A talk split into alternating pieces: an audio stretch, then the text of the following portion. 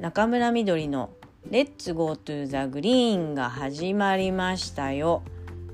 Let's go to the GREEN は毎週水曜日に10分程度お送りしております。はい。えっと、まず、まあ今、受験シーズンですね。うん。もうあの推薦による試験は終わってる人もいると思いますが、まあ、これからね試験だっていう方もいると思います。まあ、なんかあのねこういう時ってなんか人生の先輩としてアドバイスみたいなことを言うんでしょうけれども、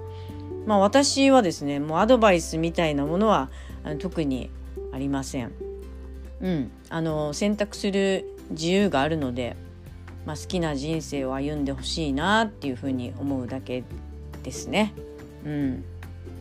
まあそれに対してねあのどんな姿勢であってもどんな道であっても、まあ、頑張った人を応援する人とかあるいは、えーと、それを補助してくれる制度とかもあるし、うん、なんか自分の趣味とかね、まあ、将来を助けてくれる人がいたりまたそういった補助する制度があったり、うん、ありますよね。うん、まあいじめられてる人がねいればまあ、それを助ける、まあ、人もいますよね。うんまあ、ただその社会制度としてこれは整っていないっていう現実が、まあ、あったりするわけですけれどもこういう部分が、うん、まああの足りないというふうに感じたり、えー、した場合にですねまあそれはあのどんどんね政治や行政まあ、あるいは身近な人に話ができる人がいればそういう人にこんな制度がないのはおかしいとあのどんどん訴えていくべきだなと思います。でまあそういう声をねね拾うことこそが、まあ、人生の先をね歩く先輩として、まあ、できることかなっていうふうに今私は考えています。うん、まあ、また同時にですねそうですね、うん、今ある課題を先延ばしに、まあ、しないようにしなきゃいけないなっていうふうに考えてますね。うんまあ、これはあの負の遺産みたいなものでうん例えば、まあ、国家にね今現現時点でその主権があるっていうふうに言われてはいるものの実際にその国家に主権はないっていう状況状態っていうこととかまあ、未だにその戦後処理がねできていないっていうことですね。うん、まあバブルでね浮かれポンチになった時代からバブルがはじけて経済が低迷し、ね、そういうことを続けていくことはもう紛れもなくその時代の負の遺産ですけれども、うん、なんかねちょっと前まではねこれをねなんで私たちが片付けなきゃいけないんだよっていう思いがねものすごく正直ありまして。うん。ででもまあこのままではねあのこの状態のままではこれをむしろ、うん、なんかそういうね気持ちを、えー、そのまま後世にまたね引き渡さなければいけないっていうことも、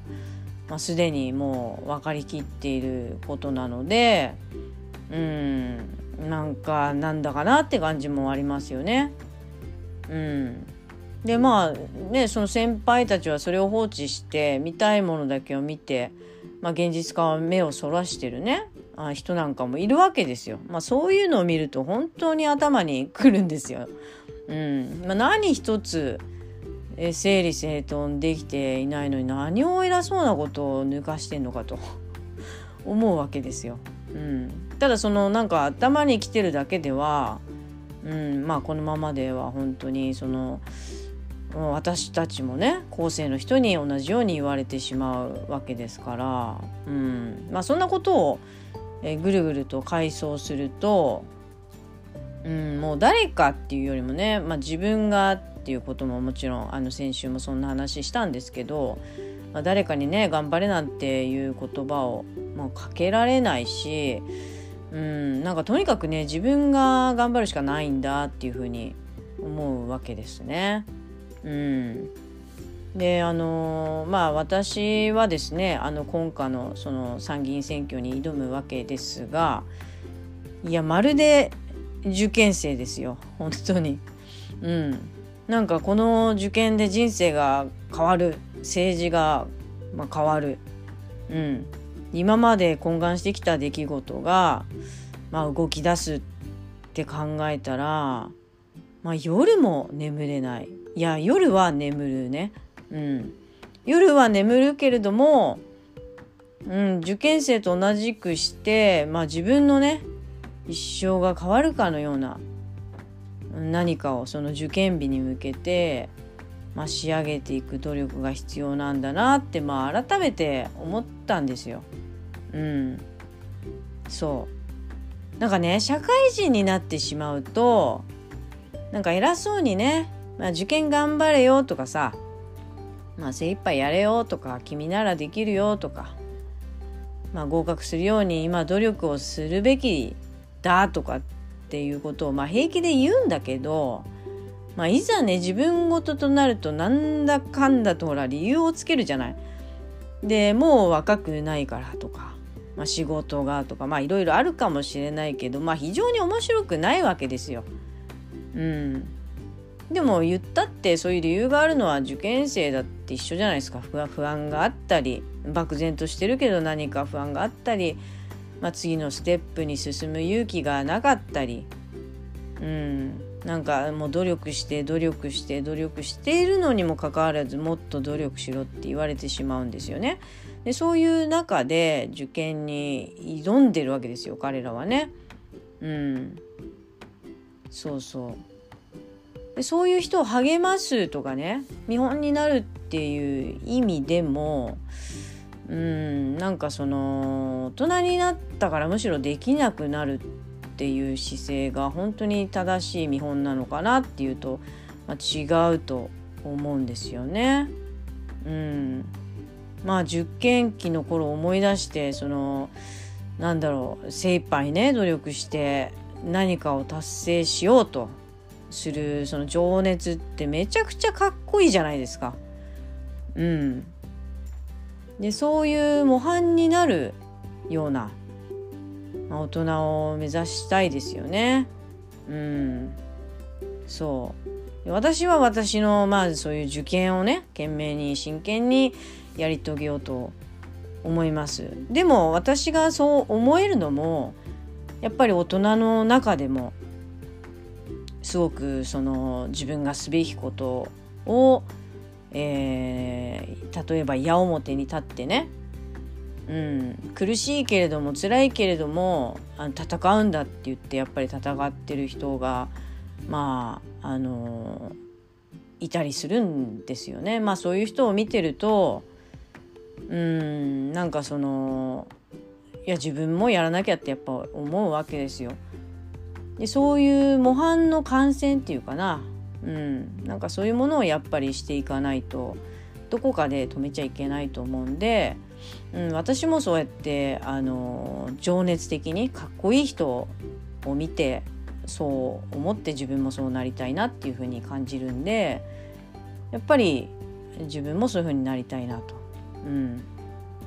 でまあ元織宣長がね